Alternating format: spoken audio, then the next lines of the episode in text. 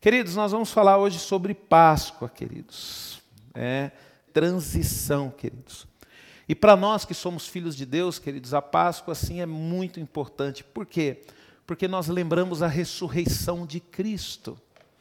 E é isso que nós vamos falar agora nessa manhã, queridos, sobre a ressurreição de Cristo, queridos, e o que ela fez no mundo e nas nossas vidas. Eu vou pedir para você abrir a sua Bíblia lá em 1 Coríntios, capítulo 15. Nós vamos ler aqui do verso 1 até o verso 11, queridos. Amém? Eu estou aqui com essa Bíblia aqui, queridos. Ela é uma tradução muito bacana. Eu ganhei do meu amigo ali, o Emerson. É a nova Almeida atualizada, é a NAA. É muito boa, viu? Eu recomendo, viu, queridos? Eu recomendo. Às vezes você tem uma Bíblia antiga lá em casa e só usa ela, é bom, querido, você comprar uma Bíblia nova, sabe? Uma tradução nova, atualizada, queridos. É mais, às vezes a gente compreende com mais facilidade, viu? Mas é bom também você ter é, as outras linguagens antigas, principalmente você que gosta de estudar, você vai fazer a comparação e você vai perceber o, o quanto Deus tem é, o quanto Deus tem, tem nos dado de sabedoria e discernimento, viu? Então, dou a dica para você aí, para você comprar a Bíblia. Comprar a Bíblia é bênção, queridos. Comprar a Bíblia é bênção. Então, eu tenho Bíblia lá em casa, mas de vez em quando eu compro uma nova, dou, pro, é, dou uma que eu tenho. Então é bênção, querido. Sempre, sempre gostei da palavra. Desde quando eu me converti, eu tive uma experiência muito forte com Deus na Bíblia. É, eu me lembro que eu, quando eu me converti, eu comprei uma Bíblia pequenininha de bolso, né, Rafa? Você já, já viu aquela pequenininha? Você coloca no bolso e entra dentro do busão, né? Aí eu ia para a igreja no busão, colocava no bolso e tranquilo. Até que um dia, rapaz, o Espírito Santo me pegou de jeito, viu? O Espírito Santo falou comigo: é desse jeito que você me ama, é? É desse jeito que você se converteu? Você tem vergonha até de carregar a Bíblia, rapaz. Aí naquela época eu falei: Senhor, você acha que eu sou covarde? É, Senhor? Não. E de certa forma, queridos, eu tinha sim, viu? Quando eu me converti, eu falo para vocês que eu tinha sim. Mas isso foi tratado na minha vida. E eu lembro que eu, eu fui na Conde de Sarzedo, eu falei, ah, é, Senhor? Você vai ver, Senhor, como eu sou valente, como eu sou corajoso. Fui na Conde de Sarzedo, entrei numa, numa primeira loja lá, aí falei para a menina, eu quero uma Bíblia. Ela, qual Bíblia que você quer? Eu quero a maior Bíblia que você tiver. Ela falou, não, mas qual a linguagem? Eu falei, minha assim, moça, eu converti agora, eu não entendo muito de Bíblia não, quero uma Bíblia grande. Né? Aí ela falou, a maior que eu tenho é aqui, eu lembro até hoje, uma lapa de Bíblia marrom, queridos, coisa mais linda, capa de couro, costurada, Aí eu falei, é essa mesmo que eu quero. Aí comprei, queridos, aí no domingo vai eu para a igreja, com a minha Bíblia debaixo do braço, dentro do busão, e glorificando a Deus, queridos. Glorificando a Deus. Foi uma experiência maravilhosa, queridos. Hoje eu falo para você, queridos, que o maior orgulho que eu tenho é de andar com a palavra de Deus. Porque aqui está a maior riqueza que existe no meio da humanidade. A maior riqueza é a palavra de Deus. Então não tenha vergonha da palavra de Deus. Amém? Vamos ler a palavra de Deus em 1 Coríntios capítulo 15, nós vamos do verso 1 até o 11. Amém? A palavra de Deus diz: Irmãos, venho lembrar-lhe o evangelho que anunciei a vocês, o qual vocês receberam e no qual continuam firmes. Por meio dele vocês também são salvos se retiverem a palavra assim tal como a preguei a vocês, a menos que tenham crido em vão. Antes de tudo, entreguei a vocês o que também recebi: que Cristo morreu pelos nossos pecados, segundo as Escrituras, e que foi sepultado e ressuscitou ao terceiro dia, segundo as Escrituras, e apareceu a Cefas, e depois aos doze, e depois foi visto por mais de quinhentos irmãos de uma só vez, dos quais a maioria ainda vive, porém alguns já dormem. Depois foi visto por Tiago e mais tarde por todos os apóstolos. Por último, depois de todos, foi visto também por mim, como por um nascido fora de tempo, porque eu sou o menor dos apóstolos, e nem mesmo sou digno de ser chamado apóstolo, pois persegui a igreja de Deus, mas pela graça de Deus sou o que sou, e a sua graça que me foi concedida, então se tornou vão, e não se tornou vão pelo contrário, trabalhei muito mais do que todos eles, todavia não eu, mas a graça de Deus comigo. Portanto, seja eu ou seja eles, assim pregamos e assim vocês creram. Amém? Senhor, em nome de Jesus, Pai, nós te agradecemos, ó Deus, pela tua palavra, Senhor. Senhor, fala, Senhor, aos nossos corações, Senhor, neste dia, ó Pai. Revela-se a nós, Senhor, conforme a tua vontade e o teu querer, ó Pai. Que o Senhor possa, Senhor, usar, Senhor, o teu servo, Senhor, Usa, Senhor, toda a minha força, toda a minha energia, Senhor, para que a tua palavra, Senhor, venha, Senhor, e acerte os nossos corações, ó Pai, e que cada um, Senhor, possa ter a revelação divina, Senhor, da tua palavra, Senhor, não pelo fato de eu estar falando, Senhor, mas pelo fato do teu Espírito Santo estar agindo agora, Senhor, em cada vida, Senhor, que está conectada com a comunidade núclea, ó Pai, que o Senhor venha falar, Senhor, aos nossos corações, ó Pai em nome de Jesus. Amém? Queridos, esse texto ele fala da importância da ressurreição de Cristo. E é o que nós, filhos de Deus, cristãos, comemoramos a Páscoa. Infelizmente, né, queridos, muitos ainda acreditam que coelhinho bota ovo e ainda bota ovo de chocolate, né? Mas nós, filhos de Deus, não. O que nós comemoramos na Páscoa é a ressurreição de Cristo, queridos. Porque quando Cristo ele ressuscitou, queridos, tudo mudou tudo mudou. E hoje, queridos, hoje é domingo de Páscoa, e como cristão nós nos reunimos para celebrar a ressurreição do nosso Senhor e Salvador. Mas o nosso coração, queridos, ele se entristece porque enquanto comemoramos, né, os nossos corações eles ficam pesados ao vermos o quanto o mundo é, o quanto o mundo está caminhando da forma errada. Nós que somos filhos de Deus, nós que somos luz, queridos, nós conseguimos agora ver o mundo de um lado diferente, de uma forma diferente. Eu sei que muitos aqui, e muitos dos que estão nos vendo aí, já viram o mundo estando no mundo, e quando você vê o mundo estando do mundo e sendo do mundo, você não percebe você não percebe, queridos, a, a, o quanto o mundo está caminhando de forma errada, enquanto o ódio, o egoísmo e a maldade estão evidentes na vida das pessoas. Você percebe que o mundo ele não valoriza a morte e nem a ressurreição de Cristo. Mas quando você está em Cristo, queridos, você começa a enxergar de uma forma diferente. Quando você está do mundo, é normal. É normal você postar uma foto sensual na internet. Quando você está do mundo, é normal você falar um palavrão. É normal você querer aproveitar é, a outra pessoa através de um contato físico, é, não de um namoro, mas de um ficar. É normal você usar outras pessoas para satisfazer o seu prazer, para satisfazer a tua vontade. É normal, queridos. Por isso que tem muita gente dentro da igreja, queridos, que ainda continua no mundo, não saiu do mundo, não pertence ao reino de Deus. Por quê? Porque fazer as coisas do mundo ainda é normal. E nós que somos filhos de Deus, isso nos causa uma indignação, uma tristeza. Por quê? Porque nós sabemos qual o caminho que essa pessoa está indo. Nós sabemos para onde que o mundo está indo. E isso que está acontecendo no mundo hoje em dia, essa pandemia, querido, isso é normal. O mundo está caminhando para isso, porque nós, filhos de Deus, nós conhecemos a história de Sodoma e Gomorra. Eu estou lendo o livro de Isaías, queridos, e Deus usou o profeta Isaías para quê, queridos? Para tratar com as nações, para profetizar contra as nações. Eu lembro no, no, livro de Isaías diz o rei, o rei da Síria, quando ele veio contra Israel, queridos, ele desafiou, não foi Israel, foi o próprio Deus, porque ele falou bem assim: nem o Deus de vocês vai te livrar, porque eu já dominei todos os outros povos, e por acaso o Deus deles fizeram alguma coisa? E aí, de repente, queridos, Deus usa o profeta Isaías e fala bem assim: ah, meu amigo, se você está onde você está, foi porque eu permiti. E você vai ver a partir de hoje o que vai acontecer com você. E naquele mesmo momento, queridos, Deus colocou uma praga no meio daquele exército da Síria.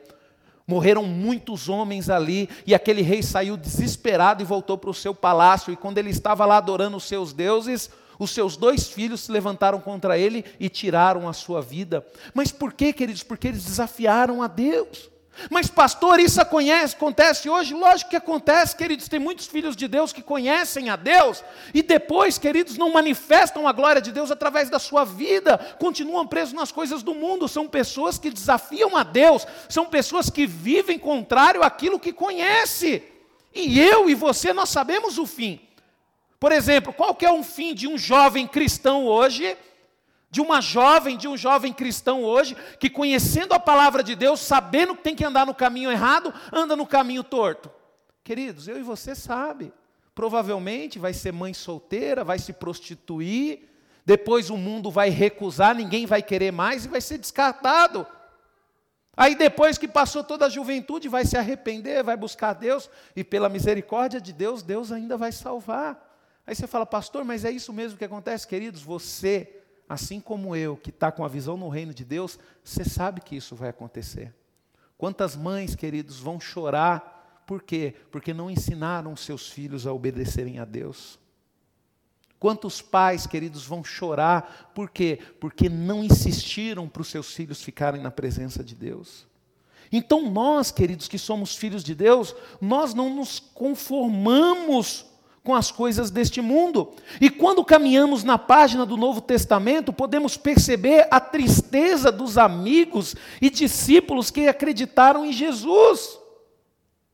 Um dia, queridos, olha só, um dia eles viram o seu melhor amigo, mestre, ser pregado em uma cruz. Eles testemunharam sua dor. Eles viram Jesus falar: tenho sede. Eles viram Jesus falar: Meu Deus, meu Deus, por que me desamparastes? E nós, queridos? Quando chega nesse dia, queridos, de Páscoa, o nosso coração se entristece. Por quê, queridos?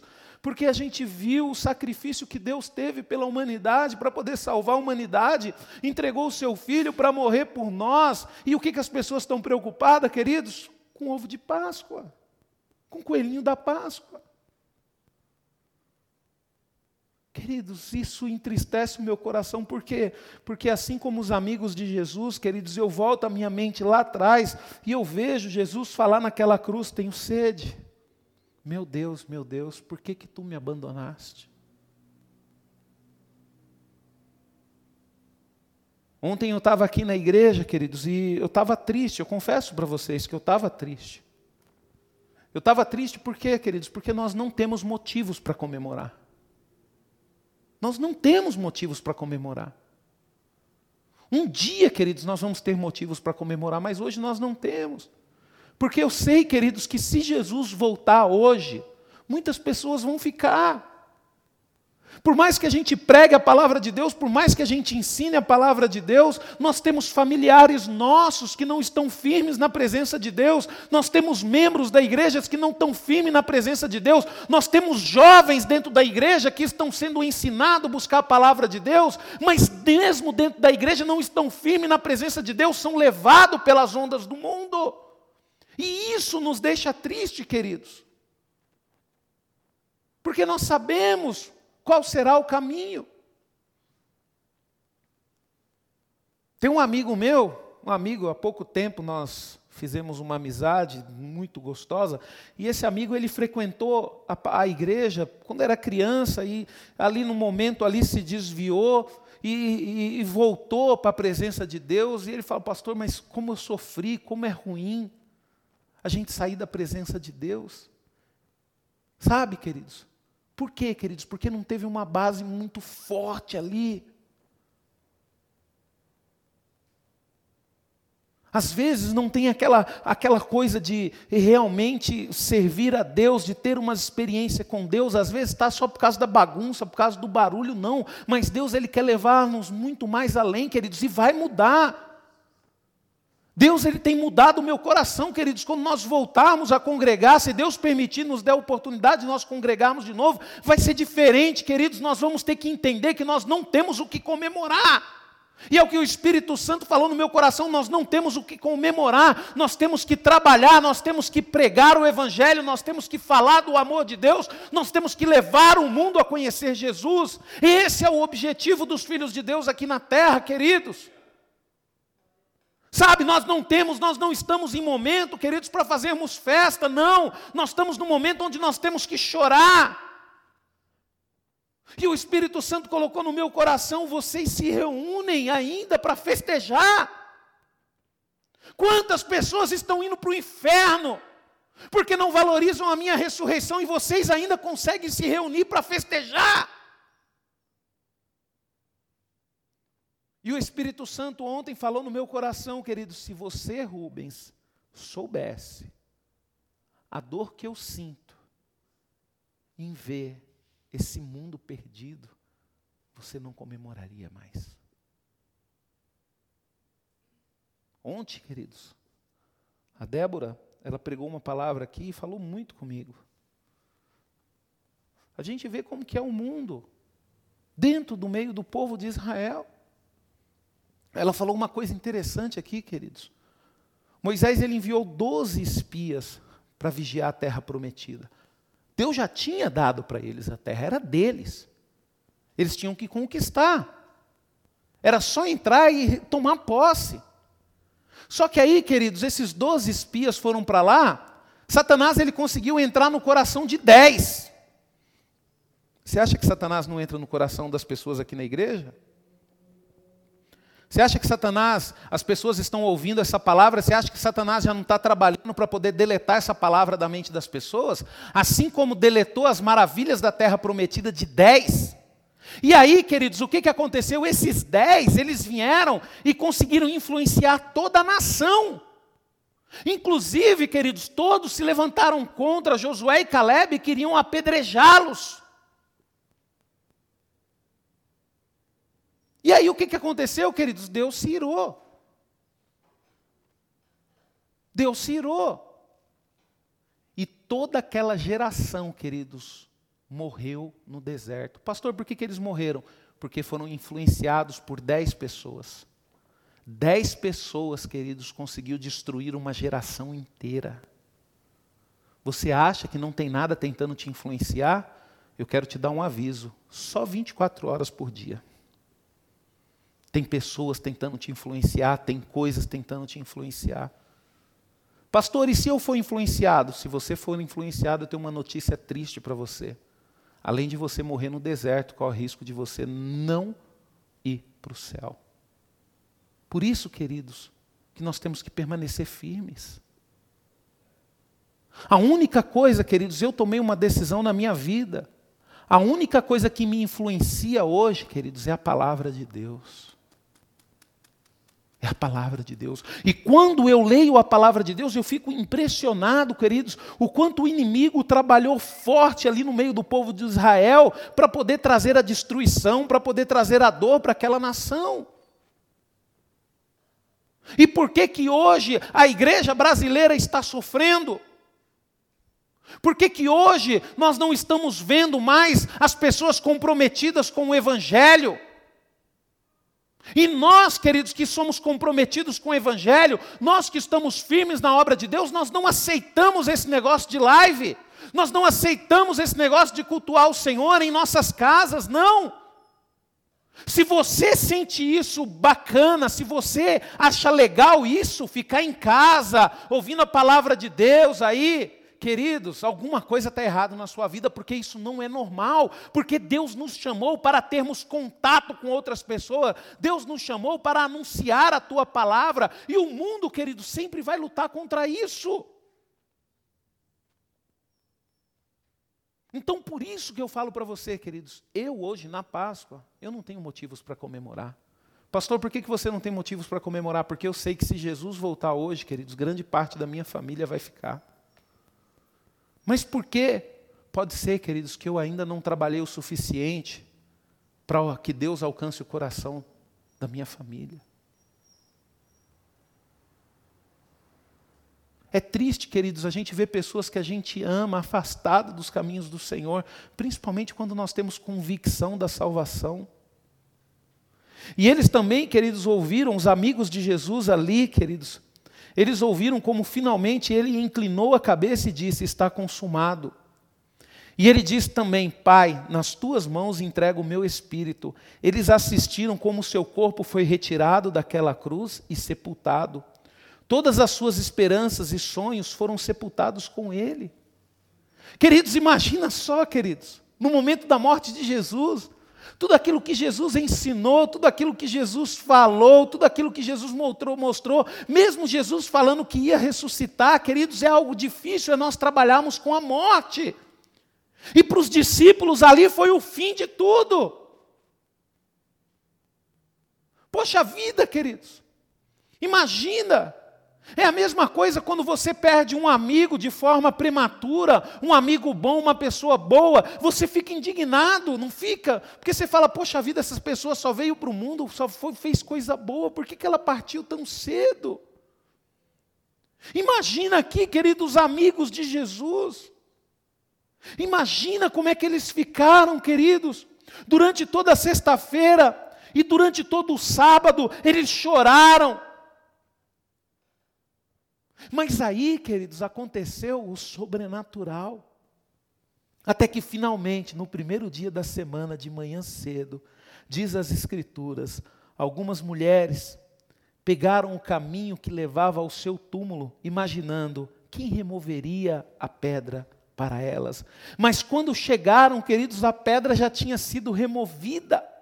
E um anjo que lá estava disse: Vocês estão procurando no lugar errado, ele não está morto, ele está vivo, ele ressuscitou, assim como ele disse. Queridos, ele ressuscitou, queridos, e isso é o que nós celebramos hoje. E quando nós olhamos aqui para 1 Coríntios capítulo 15, a gente vê aqui o grande capítulo da ressurreição na Bíblia. E quando você lê aqui do verso 1 ao verso 11, você vê o que Paulo escreveu sobre isso. E no verso 51, vamos ler aqui o verso 51, que diz assim, ó: Eis que vou lhe revelar um mistério, nem todos dormimos, mas todos seremos transformados. E através dessa palavra, queridos, nós podemos observar o que? Algumas transformações que a ressurreição de Jesus já efetuou. Por isso que eu falo para você, queridos, a Débora falou isso aqui ontem. Se você não foi transformado, se a sua vida não foi totalmente mudada, é que você ainda não viu a grandeza da ressurreição de Jesus. Se você ainda está preocupado com as coisas dessa vida, se você está preocupado com a sua aparência física, se você está preocupado com o dinheiro que você vai ganhar hoje, com o seu trabalho, é porque você ainda não viveu a transformação da ressurreição de Jesus na sua vida. Porque quando você vive, queridos, essa transformação, tudo fica diferente. E a Débora usou aqui uma coisa muito legal, e essa transformação é a seguinte: quando você vê uma pessoa servindo a Deus e depois indo para o mundão, queridos, essa pessoa nunca teve uma transformação. Pelo contrário, ela foi atrás de Deus por interesse próprio. Porque quando a pessoa se transforma, a Débora usou aqui o exemplo, queridos, é quando você vê uma lagarta se transformando numa borboleta. É isso que dá para a gente poder entender de forma melhor. E eu quero perguntar para você: por acaso, a borboleta consegue é, voltar a ser uma lagarta? Por quê, queridos? Porque ela se transformou. E por que, que muitas pessoas vêm para a igreja e depois conseguem ir para o mundão? Porque nunca teve uma transformação.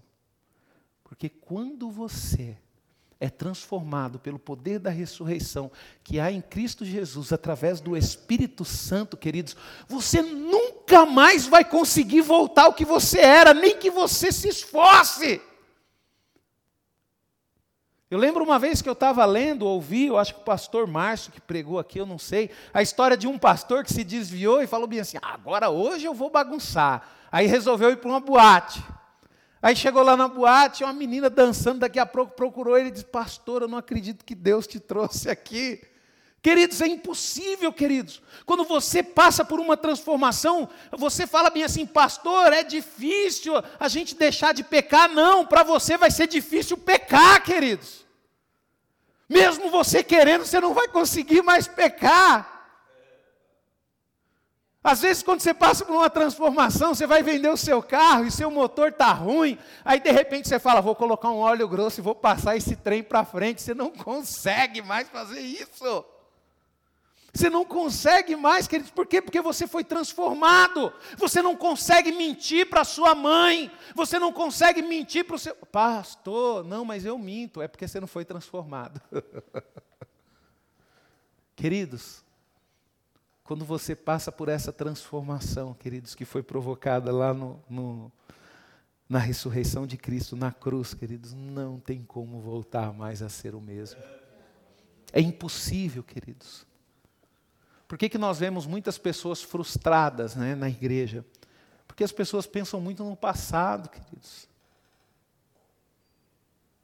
As pessoas pensam muito no passado, elas não conseguem enxergar a grandeza do presente sabe? E a riqueza do futuro. Então você vê que dentro da igreja, queridos, ainda tem muita gente que não foi transformado. Quando você é transformado, você não consegue falar mal do irmão. Quando você é transformado, você não, não, não, é, não é mais aquela pessoa pessimista. Em tudo você vê o trabalhar de Deus, você vê o agir de Deus. Aí você fala bem assim, pastor, eu ainda não passei por essa transformação. Queridos, você precisa passar. Eu louvo a Deus que eu passei por essa transformação, queridos. Tem 20 anos que eu estou na igreja. Essa transformação aconteceu comigo mais ou menos uns 10 anos depois que eu estava na igreja. E hoje, queridos, nada me tira da presença de Deus. Você acha que eu nunca pensei em desistir? Várias vezes, mas nunca consegui. Por quê? Porque eu fui transformado, queridos. Eu fui transformado. E é legal, queridos, é interessante quando você pega uma lagartinha ali, queridos, ela não precisa de ajuda de ninguém para se transformar. O maior problema nosso, queridos, é achar que nós temos que carregar as pessoas para uma transformação. Eu quero tirar um peso da sua consciência. Você não é responsável pela transformação de ninguém. Cada um vai ter que buscar a sua própria transformação. Eu tenho a minha pequenininha ali, ó. A minha pequenininha está com, vai fazer sete anos, queridos. Eu me esforço para ensinar o máximo que eu posso para ela, mas quem vai ter que tomar a decisão um dia vai ser ela. Ela vai ter que tomar a decisão de se transformar numa verdadeira filha de Deus. É ela que vai tomar a decisão de se transformar, ou ela vai querer continuar sendo uma lagarta e rastejando o resto da vida dela, ou ela vai se isolar, fazer um casulo dela, ter um tete a tete com Deus e se transformar numa linda borboleta e poder voar. É isso que Deus quer para mim e para você. Para que que você vai ficar aí rastejando nesse mundo podre durante a sua vida toda, se você pode voar por cima? É isso que me deixa indignado, queridos, na igreja, quando eu vejo os nossos jovens se envolvendo com prostituição, se envolvendo nas redes sociais. É isso que eu fico indignado quando eu vejo os nossos jovens postando nas redes sociais fotos sensuais, chamando a atenção através do corpo, através do gesto.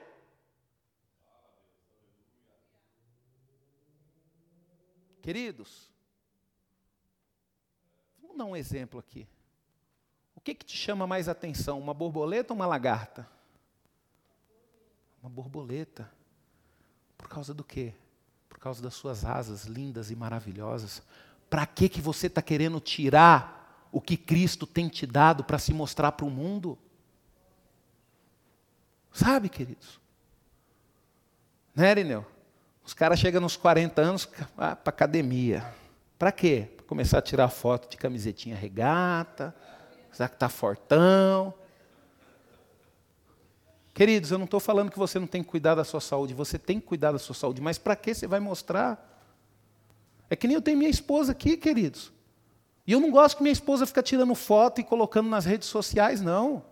Da mesma forma, eu também não tiro e não fico colocando nas redes sociais, não, queridos. Porque aquilo que nós temos de valioso, queridos, nós temos que guardar, é precioso. Você não pode revelar para qualquer um. Adianta nada, né? Então, queridos, guarda aquilo que você tem. Cristo, ele vai fazer você, com aquilo que ele coloca em você, ele vai fazer você voar, queridos. Vamos falar aqui sobre algumas transformação, queridos. Primeiro, queridos, vamos mostrar aqui o que, que a ressurreição de Jesus fez em relação à transformação da cruz e do túmulo. Jesus ele mudou através da, da ressurreição a percepção da cruz e do túmulo. Olha só que maravilhoso, queridos. Vamos pensar sobre a cruz e o túmulo. Antes de Jesus, a cruz era conhecida apenas como um horrível instrumento de morte. Tão terrível era a forma de execução que Roma proibiu que os seus cidadãos fossem crucificados. A crucificação era apenas para os piores criminosos inimigos do império.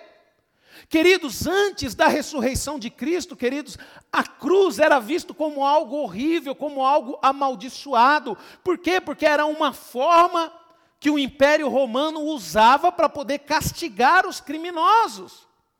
Olha que interessante, queridos. A cruz era vista como uma coisa ruim. Todo mundo temia a cruz, todo mundo tinha medo da cruz. Quando naquela época falava de cruz, ele lembrava de um lugar onde o sangue ia ser derramado. Onde a morte era certa, mas não uma morte rápida, uma morte com sofrimento. Olha só que interessante, queridos. Mas hoje, por causa da ressurreição, muitos usam réplica da cruz como joia. E para todo mundo, a cruz é vista como um símbolo de esperança e um lembrete do amor de Deus por nós. Olha como que Deus é maravilhoso, queridos, como que as coisas mudaram por, porque da ressurreição. Antigamente as pessoas, antes de Cristo, as pessoas olhavam para a cruz e viam um instrumento de morte, um instrumento de dor. Hoje não. Hoje as pessoas têm orgulho de olhar para a cruz, por quê? Porque quando você olha para a cruz, você lembra de Cristo, e quando você lembra de Cristo, isso te dá esperança. Por isso que muitas pessoas gostam. Eu tenho um pingentinho, uma correntinha com uma cruz lá. Eu não ando à mostra, né? Porque a cruz é grande, né? Que está escrito a oração, ela é de, de aço inoxidável. Está escrito a oração do Pai Nosso inteirinha nela. Coisa mais linda, queridos. Eu guardo, está lá guardadinha lá. Eu não vou andar porque se você ver, você vai assustar. Eu, pastor, chegar com a cruz aqui. Mas é legal, queridos, eu acho legal. Quando eu vi, eu comprei, por quê? Porque eu vi gravada toda a oração do Pai Nosso na cruz. Eu achei bonito, comprei, guardei, está lá em casa. De vez em quando eu uso, mas por baixo da camisa. Então, queridos, a cruz hoje tem pessoas que, nossa, usam a cruz, mandam fazer uma cruzinha de ouro com diamante para usar como joia. Olha como que mudou e o que foi que mudou isso? A ressurreição de Cristo. E sobre o túmulo, pastor? O túmulo antes da ressurreição, queridos, para a maioria do mundo, o túmulo era considerado um capítulo final, o fechar de uma grande porta, o fim de tudo. Aí você fala, pastor, era mesmo? É, queridos, eu vim do mundo com 20 anos e eu enxergava dessa forma. Eu falava bem assim: morrer, morreu, acabou tudo. Era o pensamento que eu tinha, queridos. Mas por que, que eu tinha esse pensamento? Porque eu ainda não conhecia a ressurreição de Cristo. E antes de você conhecer, antes de você conhecer a ressurreição de Cristo, você também pensava assim. E você tinha medo da morte. Só que depois que você é transformado, queridos, e você conhece a, a ressurreição de Cristo, vai acontecer algo na sua vida diferente. Pastor, o que, que vai acontecer? Muitas vezes você vai desejar a morte, porque você vai ter a convicção que depois vai ser melhor. Isso é interessante, poucas pessoas entendem isso, viu? Nem todo mundo entende isso. Por isso que às vezes você fala, pastor, mas o que você está falando? É porque poucos que entendem isso, queridos. Mas por causa da ressurreição, podemos nos alegrar, pois a morte não é o fim, e sim o início da eternidade. Isso nos faz pensar por que gastamos tanto tempo, isso nos faz pensar por que gastamos tanto tempo com as coisas materiais. Tem uma frase de. O nome dele é Del, Dele, De, Dev Evans. Ele diz assim: ó, Eu passei a maior parte da minha vida procurando o pote de ouro no final do arco-íris. Então eu finalmente o encontrei aos pés da cruz.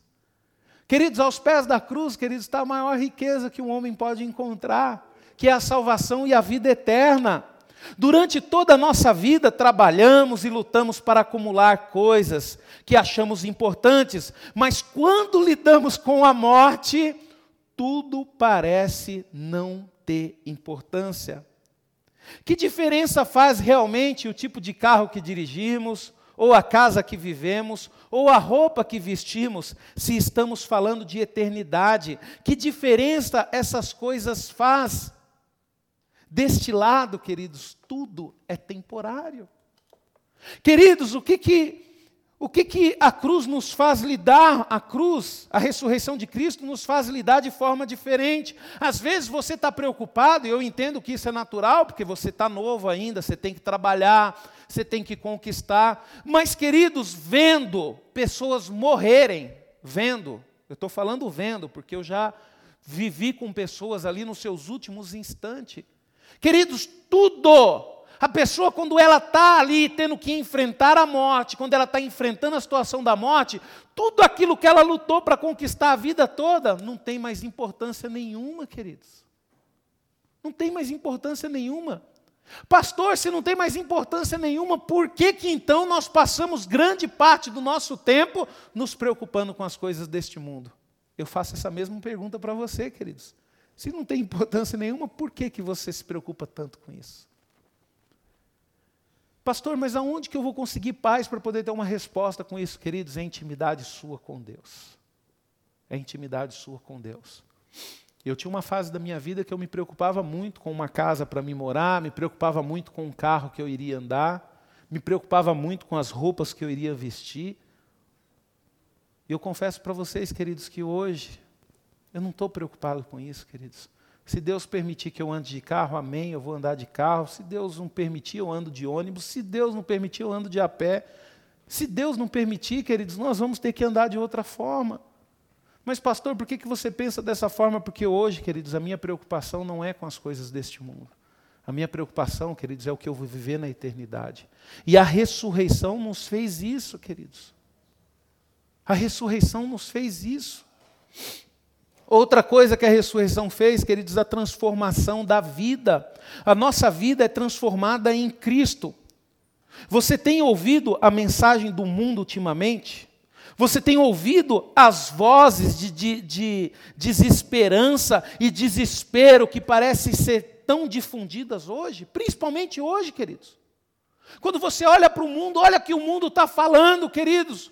Olha só a mensagem de desespero que o mundo está pregando. Na verdade, queridos, nós que estamos do lado de fora do mundo, nós que não pertencemos a este mundo, mesmo estando nele, nós conseguimos observar isso e nós, de certa forma, conseguimos ainda achar a paz e a tranquilidade. Mas o mundo, queridos, nós temos que entender o desespero do mundo, porque o mundo não tem a ressurreição de Cristo da forma que nós temos.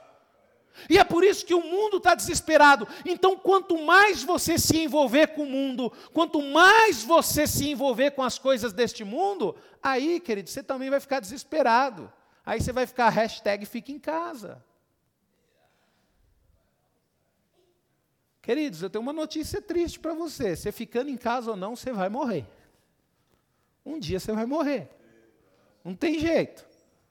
Pode ser que você morra daqui a um minuto, Pode ser que você morra daqui um dia, pode ser que você morra daqui um ano. Você vai morrer, queridos. Você vai morrer. Queridos, eu não sou contra, não, queridos, mas eu vou falar para você, eu tenho a minha fé, a fé minha é particular, eu uso ela para a minha vida. Você tem que ser a tua fé particular e usar ela para a sua vida, queridos. O que vai te levar para o céu não sou eu, não. Eu não tenho poder para levar ninguém para o céu. O que vai te levar para o céu, queridos, é aquilo que você faz com a palavra de Deus que você recebe. Deus, todo domingo, todo dia, Ele te dá uma passagem para o céu. Pastor, que passagem é essa? A palavra dele. Deus te dá uma passagem para o céu. Deus te dá uma. O que, você faz com essa passagem, queridos? Você joga no lixo? Sai daqui da igreja, esquece e vai viver a vida do jeito que você quer? Queridos, cuidado, viu? Porque o mundo, ele vai pregar desespero.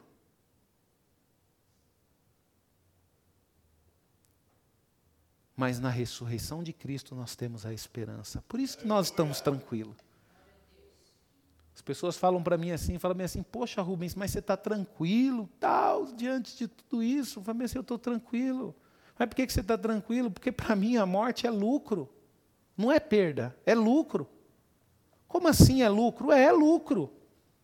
Porque se eu, o dia que eu morrer, vai acabar isso, eu não vou sentir mais dor, eu não vou ficar mais doente, o dia que eu morrer, eu não vou depender mais, eu não vou precisar mais ficar correndo atrás do pão que perece, porque a partir do momento que eu morrer, eu vou estar na eternidade com o Rei dos Reis, com o Senhor dos Senhores.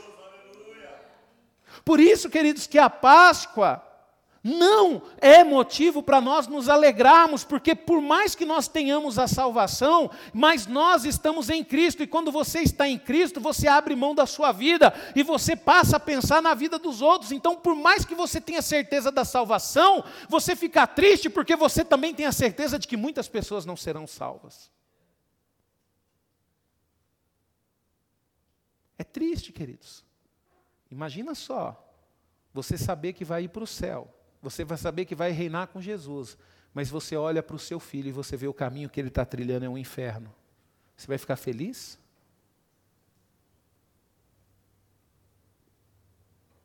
Balela, queridos, esse negócio de nós temos que nos alegrar, nós temos que festejar, não, nós temos é que trabalhar muito.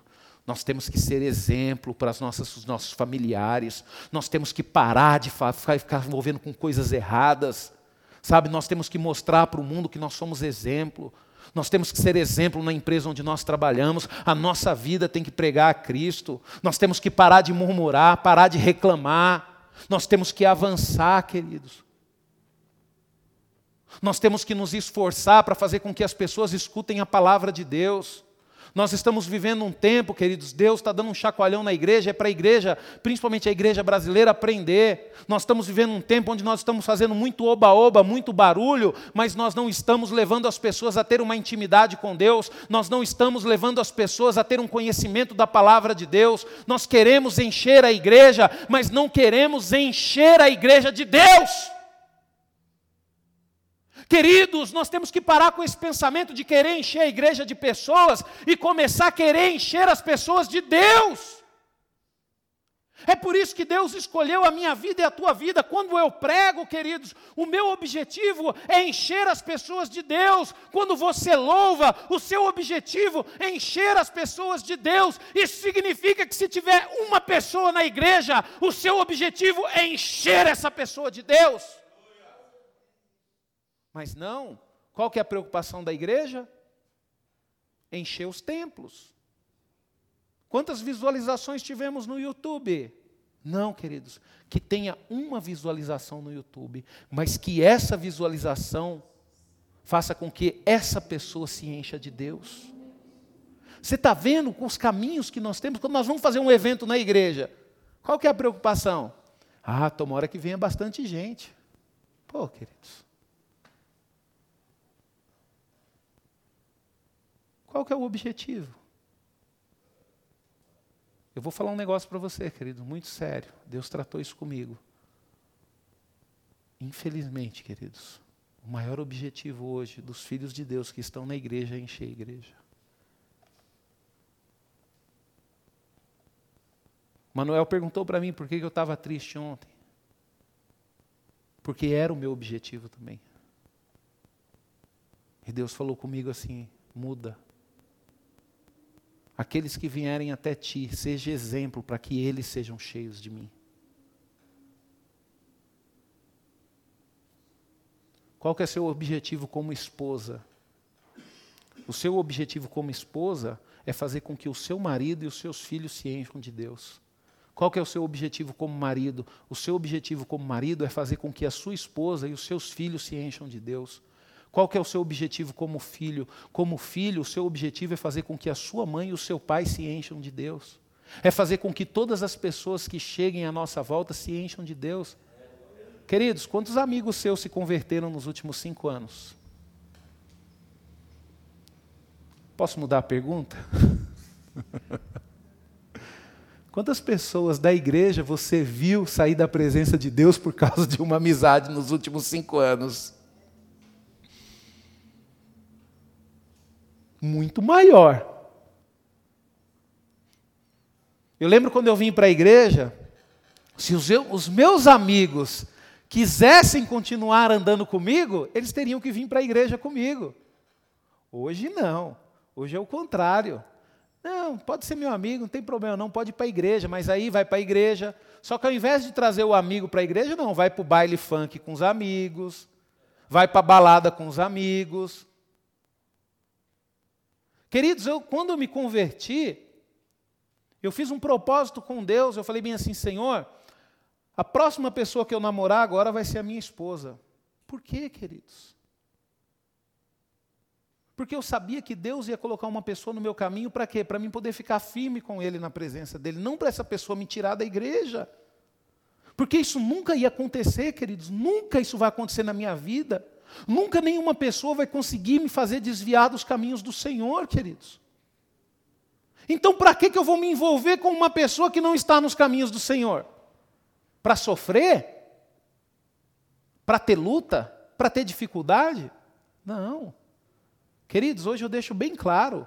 Você quer ser meu amigo? Quero. Então você tem que andar da forma que eu ando. Você tem que andar pelo mesmo caminho que eu ando. Ah, eu não gosto desse negócio de igreja, a decisão é sua, mas então não adianta. Não adianta achar que eu vou estar todo final de semana na tua casa, não adianta achar que eu vou estar do seu lado para te ajudar quando você precisar. Por quê? Porque você não anda no mesmo caminho que eu. Agora, se você andar comigo lado a lado, você pode ter certeza que se você precisar de ajuda, eu vou te ajudar. E se eu precisar de ajuda, você vai me ajudar. Por quê? Porque nós estamos andando no mesmo caminho. Nós estamos andando no mesmo caminho. Se formos, queridos, ó, se nós focarmos muito neste mundo, por exemplo, na televisão, somos tomados pelo desespero. As pessoas estão doentes porque no mundo não há esperança, há apenas desespero. Em contraste com o mundo, Jesus disse: Eu vim para trazer a vida e a vida em abundância, para mostrar-lhes como viver, para lhes, faz, para lhes trazer esperança e alegria e paz e amor, para dar-lhe uma razão para viver. Queridos, eu vou ser sincero para você, eu tenho pena das pessoas do mundo, porque as pessoas vivem sem esperança elas vivem sem paz.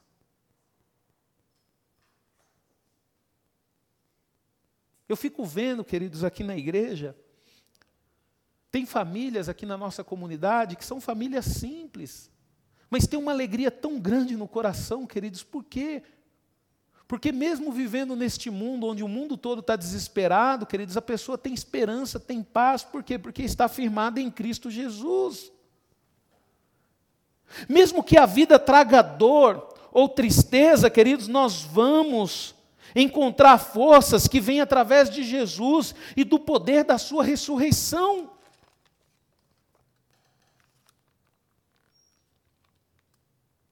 É incrível, queridos, como nós, eu estava conversando com a irmã Salete. A irmã Salete é a membra mais antiga da nossa comunidade. A irmã Salete, ela está com o pastor Orides desde quando o pastor Orides começou o ministério dele lá na Casa Verde. O pastor Orides já me falou do testemunho quando a irmã Salete se converteu. E a irmã Salete e o irmão Ulisses, o irmão Ulisses eu não tive o privilégio de conhecer, eu acho que aqui a Dani teve o privilégio de conhecer o irmão Ulisses, o Lu teve também, né? Eu não tive esse privilégio de conhecer o irmão Ulisses. E quando o pastor Orides saiu da Casa Verde e veio para Carapicuíba, queridos, eles moravam lá. Sabe o que, que eles fizeram? Eles compraram um apartamento em Carapicuíba e vieram junto com o pastor Orides. O irmão Ulisses foi um diácono fiel do lado do pastor Orides desde o início da sua conversão. E a irmã Salete, queridos, até hoje é uma ovelha fiel aqui da comunidade. Eu falo com a irmã Salete por semana, agora que ela está ficando sozinha em casa, né? agora que ela não consegue sair mais e ir para casa da filha dela, ela está me ligando todo dia. Ontem o Manuel viu eu conversando com ela, né, Manuel? Fiquei conversando com ela uns 40 minutos aqui, né? Foi muito bom. Todo dia ela me liga, Manuel. E a irmã Salete, queridos, está firme com Jesus até hoje. A irmã Salete, ela me liga preocupada, pastor, como é que eu vou entregar o meu dízimo? Aí ela fala, pastor, porque o senhor sabe que eu tenho que ser fiel a Deus, né, pastor? Não é agora, pastor, que eu já estou da idade que eu vou parar, não, pastor, é agora que eu tenho que ficar mais firme. Um exemplo, queridos, de fé. Agora, você imagina só se a irmã Salete tivesse focado nas coisas deste mundo. Por que, que ela está firme com Jesus? Porque ela tem esperança, queridos. E finalmente, queridos, a transformação da morte. Finalmente existe transformação da morte. Antes da ressurreição, a morte era o fim. Antes da ressurreição, a morte era a chamada cortina final. Antes da ressurreição, tudo o que poderíamos fazer era lamentar como aqueles que não têm esperança. Por isso que a maior dificuldade para um pastor é fazer um ofício fúnebre de uma pessoa que não é temente a Deus. Queridos, eu confesso para você que eu tenho essa dificuldade. Eu tive que fazer agora, eh, recentemente, nós fizemos o ofício fúnebre da pastora José, falar para a família, queridos, é gostoso demais, queridos. Porque você sabe que a pastora Josefa, ela acreditou em Jesus, ela creu na ressurreição, ela está firme com Jesus, ela partiu dali para a eternidade. Então, quando você vai para um velório desse, queridos, não tem como você não se alegrar, porque você sabe que aquele momento é o momento onde ela conquistou a vitória. Mas e quando nós vamos num velório de uma pessoa que viveu a vida inteira de qualquer jeito? Sabe o que, que dá, queridos? Tristeza. Por quê? Porque ali naquele momento a pessoa enfrentou a pior derrota da sua vida. Ela não vai ter mais chance de voltar atrás. Ela não vai ter mais chance de voltar a ter 15 anos, a ter 16 anos e fazer tudo certo. Ela não vai ter a chance de voltar na, na, na, no momento que os pais dela eram vivos, para poder honrar o seu pai, para poder honrar a sua mãe. Queridos, eu tenho os meus pais vivos ainda e eu louvo a Deus, queridos, que eu me converti com 20 anos e eu tive tempo de ser obediente aos meus pais, eu tive tempo de ouvir os meus pais, eu tive tempo de honrar os meus pais e vou honrar os meus pais enquanto eu viver. Por quê, pastor? Porque eu sei que isso é bênção para a minha vida. E o que, que é honrar pai e mãe? Honrar pai e mãe, meninas, principalmente para vocês que estão aqui mais novinha, honrar pai e mãe, sabe o que, que é? É fazer as pessoas olharem para você e falar bem assim: ó, feliz é a mãe e o pai dessa menina, olha só que exemplo de menina. É isso que é honrar pai e mãe. Aí eu te pergunto: quando as pessoas olham para você, as pessoas falam isso? Feliz é o pai e a mãe da Monique? Feliz é o pai e a mãe da Camila? Feliz é o pai e a mãe da Vaisa? Pastor, não fala isso. Então tem uma notícia triste para te dar. Você não está honrando o seu pai e a sua mãe.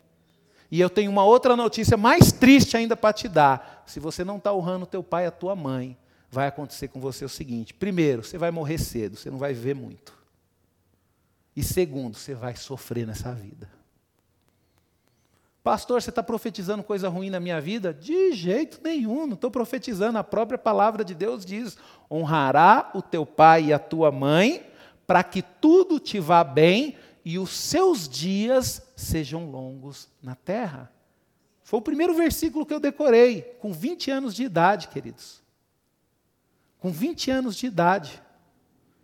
Então, vocês que têm. Monique está com quantos anos, Monique? Quantos? 15. Laisa está quantos anos? Camila está quantos anos? 17. Aí, ó. Vocês só vão viver esse momento uma vez na vida, viu? Nunca mais vocês vão poder voltar no momento que vocês estão e fazer a coisa certa. Então hoje vocês estão recebendo a maior riqueza aqui, ó. Vocês estão recebendo um conselho e uma oportunidade de fazer tudo correto e serem felizes nessa vida. A felicidade na vida de vocês, jovens, estou falando para todos os jovens, mas aqui está mais as três aqui, né? A felicidade e a alegria não está na mão de ninguém, está na mão de vocês. São as decisões que vocês tomam hoje que vai definir se vocês vão ter dias felizes ou não. Lá na frente, se vocês escolherem hoje fazer tudo errado, não adianta colocar a culpa em ninguém lá na frente, porque ninguém vai ser culpado disso. O culpado vão ser vocês. Amém? Vamos voltar para a palavra? Queridos, mas depois da ressurreição, quando alguém morre, choramos porque, per, é, porque perdemos um ente querido, mas estamos de luto com pessoas que têm uma grande esperança, porque Jesus Cristo está vivo e as promessas da Escrituras e a promessa da. É, e as promessas da Escritura é que se Ele está vivo, então nós também poderemos viver para sempre. Nosso pecado nossos pecados são perdoados pelo seu sangue derramado e temos a promessa da vida eterna. Isso muda todo o conceito da própria morte. Queridos, a ressurreição ela mudou todo o conceito da própria morte, porque se Jesus ressuscitou, queridos, significa que nós também que estamos firmes nele iremos ressuscitar. Jesus, queridos, ele veio para nos mostrar Aí você fala bem assim, pastor, mas nunca ninguém voltou da morte para nos falar como é. Queridos, espera aí, você não é cristão, você fala um negócio desse. Você acha que Deus, queridos, ia te fazer ter essa dúvida do que seria após a morte? Nunca! Deus não tem prazer, queridos, em ocultar nada do homem, pelo contrário, Deus revela. Quando Deus foi destruir Sodoma e Gomorra, Deus poderia destruir Sodoma e Gomorra. Porque Sodoma e Gomorra estava vivendo em pecado. E se nós analisarmos como é que estava Sodoma e Gomorra, queridos, você vai perceber que o mundo hoje está um pouquinho pior, viu? Então, não se assuste se chover pedra do céu e acabar com tudo isso não, viu? Não se assuste não, tá? Porque quando você conhece a palavra de Deus, você sabe que o mundo, queridos, a qualquer momento Deus ele pode derramar a sua ira, a ira dele no mundo. Você sabe por que, que Deus ainda não derramou a ira dele no mundo? Por causa da igreja. Por causa da igreja, queridos. E isso você mostra, queridos, que Deus era amigo de Abraão. E você fala bem assim, pastor, mas Deus destruiu Sodoma e Gomorra todinha, queridos. Deus ele operou salvamento em Sodoma e Gomorra por causa de quem? Por causa de Abraão. Deus opera salvamento no mundo por causa de quem? Por causa da igreja. Aí Deus falou bem assim: como posso eu fazer isso sem avisar o meu amigo Abraão? Aí Deus foi lá e falou para Abraão que ia destruir Sodoma e Gomorra. Aí Deus falou bem assim: mas eu vou livrar Jó, vou livrar Ló. E Deus foi lá e livrou o sobrinho de Abraão e a família dele.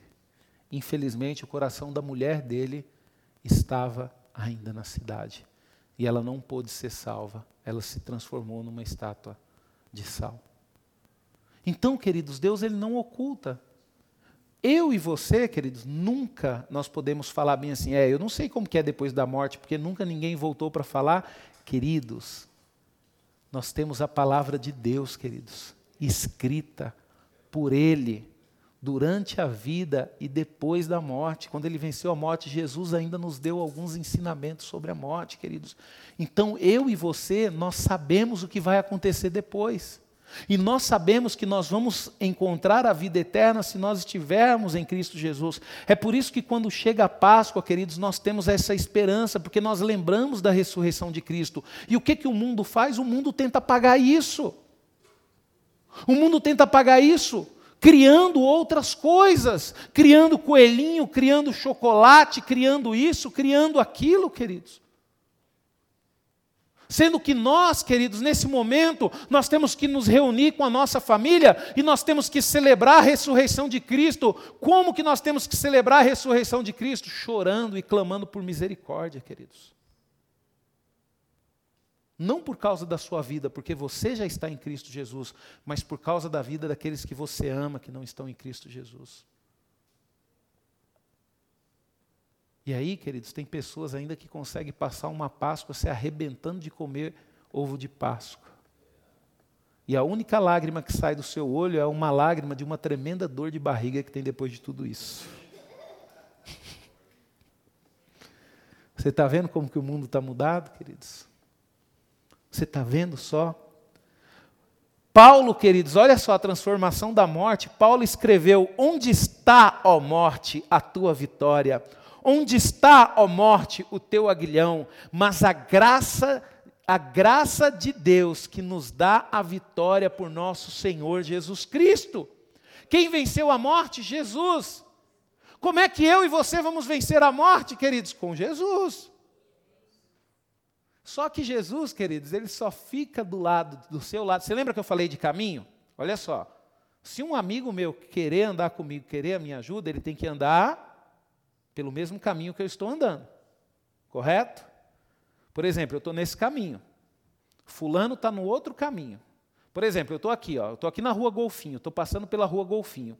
Aí o Manuel, ele está passando lá na rua Ipiranga, lá na rua Ipiranga, na rua da Quadrangular. Se o Manuel cair lá, nós não temos celular, né, Manuel? Senão o pessoal vai falar, bem, você só dá uma ligadinha. Mas nós não temos celular. Se o Manuel cair lá e gritar socorro, eu vou conseguir ouvir daqui, queridos?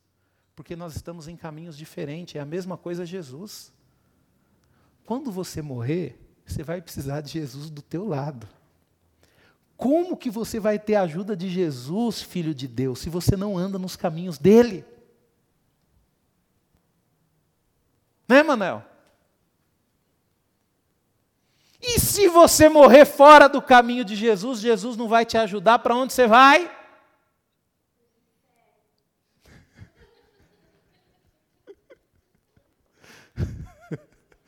O pessoal do YouTube não ouviu, acho que o pessoal aí do Instagram e do Facebook ouviu. A Valentina falar para o inferno. Eu não ia falar, né? Queridos, uma criança falou. E você acha que isso é dela mesmo, queridos? Queridos, aí eu faço uma pergunta para você. Manuel, você sabe o dia que você vai morrer? Sabe não, Manuel? Como que você não sabe o dia que você vai morrer? Você é tão inteligente. Vamos perguntar a Monique mais. Monique, você sabe o dia que você vai morrer? A Monique é mais nova, às vezes ela sabe, né? Não sabe não, Monique? A Laisla, sabe, Laisla, o dia que você vai morrer? Não? Camila, sabe? Ah, o Irineu deve saber. O Irineu tem cabelo branco e deve saber o dia que ele vai morrer. Você sabe o dia que você vai morrer, Irineu? Se nós não sabemos o dia que nós vamos morrer, mas deixa eu fazer uma outra pergunta, Irineu. Pode ser que você morra amanhã? Não, pode acontecer, Irineu? Você tem convicção disso, que isso pode acontecer? Manuel, pode ser que você morra daqui uma hora, Manuel? Pode ser, Manuel? Você tem convicção disso? Ah, Laila, Laila, pode ser que você morra daqui dois dias? Pode? Então tá. Diante disso, queridos, então, nós sabemos que nós temos que estar para Jesus nos levar para o céu, no momento da nossa morte, nós temos que estar no mesmo caminho dele. Diante disso, queridos, significa o quê? Que nós temos que andar com ele só de vez em quando?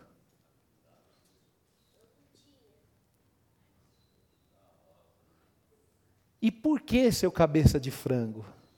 Você ainda vai para lugares onde Jesus não está. Você sabendo que pode morrer, ah, você que está em casa, seu desgramado. Pode ser que você morra nesse sofazão seu confortável aí, ó. Assistindo o que não deve assistir. Tá? Então, mesmo deitado nesse sofá confortável, procure andar com Jesus. Porque se você morrer e você e Jesus não tiver no mesmo caminho que você está, você não tem como ele te levar para o céu. Você está vendo, queridos, como nós brincamos com as coisas de Deus? Você está vendo o perigo, queridos, que, é o, que nós corremos quando nós não andamos com Jesus? Você vem para a igreja e está com Jesus, mas e na hora que você está namorando naquela esquina, naquela rua escura? Jesus está lá com você naquele namoro?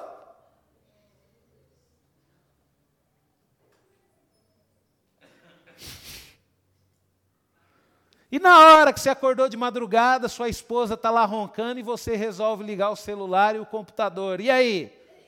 Jesus está com você aí nas coisas que você está vendo nesse celular e nesse computador? Queridos, nós temos que parar de brincar, queridos.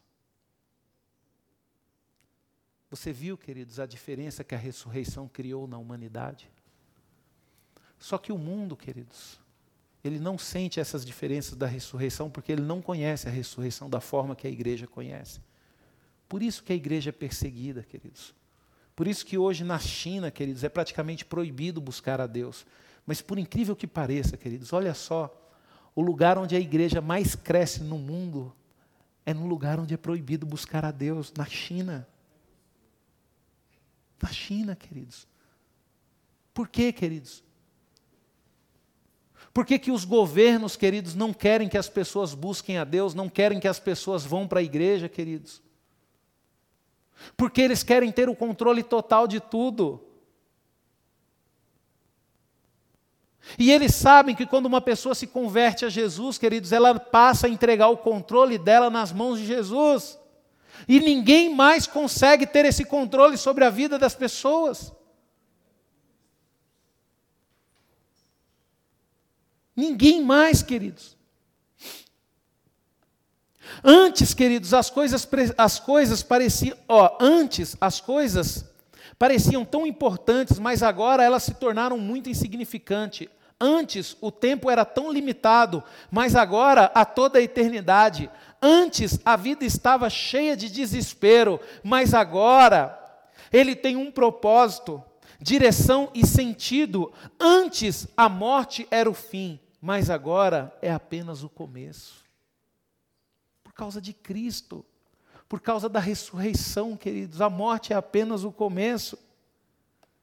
E qual? Então, qual será a sua decisão nesse momento? Eu ofereço, queridos, o convite. Venha para Jesus. Venha para a ressurreição de Cristo. E qual será a sua resposta para esse convite? Porque é isso que Deus tem para nos oferecer, queridos. É a vida e a vida em abundância.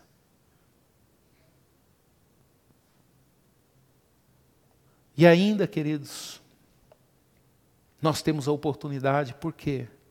Através de uma decisão. Porque, de acordo com a palavra de Deus, queridos, enquanto o Espírito Santo estiver aqui, o que nos leva para Cristo vai ser a nossa escolha de seguir os seus passos. Mas depois que a igreja for arrebatada, queridos, depois que a igreja de Cristo for arrebatada, a única forma de você ter a salvação vai ser através da sua morte. Não vai ter outro jeito. Então aproveita esse momento. Aproveita que você ainda tem a oportunidade de receber esse convite e venha para Jesus. Deixa a ressurreição transformar a sua vida. Chega do mundo interferir na sua vida. Chega do mundo decidir que roupa que você vai vestir. Chega do mundo decidir que tipo que seu cabelo tem que ser. Chega. Chega. Chega das pessoas ficarem influenciando como que você tem que criar os seus filhos. Chega do mundo determinar o que, que você tem que fazer, o que, que você não tem que fazer. Chega. Entrega o controle da sua vida para Jesus e deixa Ele te levar pelos caminhos dele. Eu falo isso para você, queridos, porque tem 20 anos que eu sirvo a Deus e a melhor decisão que eu tomei na minha vida foi entregar-me para Jesus, deixar Jesus cuidar de mim. Antes de Jesus, queridos, eu era uma pessoa prepotente, arrogante, sonhadora, que queria conquistar tudo a qualquer custo. Não importa, não importava se eu teria que passar por cima de pessoas. Mas agora com Jesus, queridos, eu não me preocupo mais com isso, sabe por quê? Porque hoje eu tenho plena convicção de que eu já tenho a maior riqueza que um homem pode ter. Eu tenho Deus na minha vida. Eu tenho Deus no meu coração. E por mais, queridos, que o mundo tente me derrubar, por mais que o mundo tente me destruir, eu tenho plena convicção do que eu sou em Cristo Jesus. E é isso que eu quero que você entenda, queridos. A partir do momento que você tiver a plena convicção do que você é em Cristo Jesus, nunca mais você será o mesmo. Você irá passar por uma transformação sobrenatural. E você irá ver o quanto Deus é maravilhoso. Você sabe por que, que o mundo está desesperado, queridos? Você sabe por que no mundo existe morte? Você sabe por que, que as pessoas, queridos, hoje sofrem doenças? Não é por causa de Deus, é por causa das suas próprias escolhas. Você sabe por que, que muitos casamentos são destruídos, muitos filhos são criados longe de um pai, longe de uma mãe? Não é porque, não é por causa, não é culpa de Deus, queridos, é por causa das escolhas das pessoas. Você não pode mudar a vida de todo mundo. Você não pode mudar a minha vida, Dani. Sabia, Dani? Você não pode influenciar nas minhas decisões, mas você pode mudar a sua, Dani. Então nós temos que fazer aquilo que nós podemos fazer, queridos. O Emerson, você não pode mudar, Emerson, a vida dos seus amigos. Você não pode mudar a vida da sua esposa. Você não pode. Mas você pode mudar a sua. E é através da mudança que você vai ter na sua vida que você vai ver outras pessoas mudando perto de você. Essa palavra que Deus colocou no meu coração, queridos. O poder da ressurreição de Cristo. Na minha vida, queridos, na minha vida, o poder da ressurreição se manifestou. Eu vou deixar uma pergunta para você. E na sua vida? O poder da ressurreição de Cristo já se manifestou? Você não precisa pensar muito para responder. É só você analisar aquilo que te prende. E através daquilo que te prende, você vai descobrir realmente se o poder da ressurreição manifestou em você. Amém? Vamos nos colocar de pé.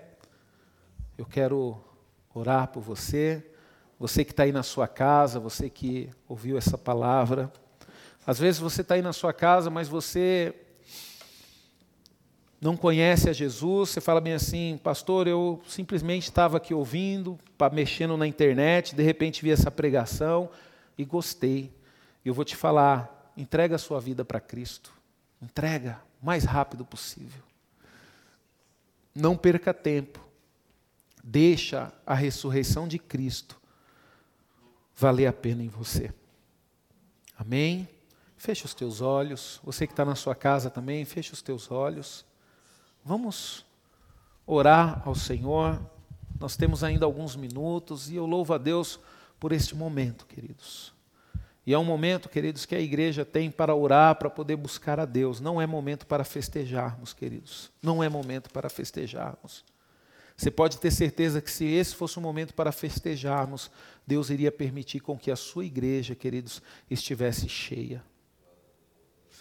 E olha, queridos, que a igreja, ela abre para poder louvar e cultuar o nome do Senhor. E como que pode Deus ter permitido algo tão terrível acontecer a ponto de que a igreja não se unisse para poder louvá-lo e engrandecer o nome dele? Sendo que ele é o mais beneficiado de tudo isso. Sabe o que isso significa, queridos, para um bom entendedor? É a mesma coisa, queridos, você tem o seu filho. Você gosta de ver, Dani, você gosta de ver a Camila chorando? Você gosta de ver ela triste? E por que muitas vezes você colocou ela de castigo? É gostoso colocar um filho de castigo, Dani? É porque ela tinha que aprender alguma coisa, né? Né, Manuel?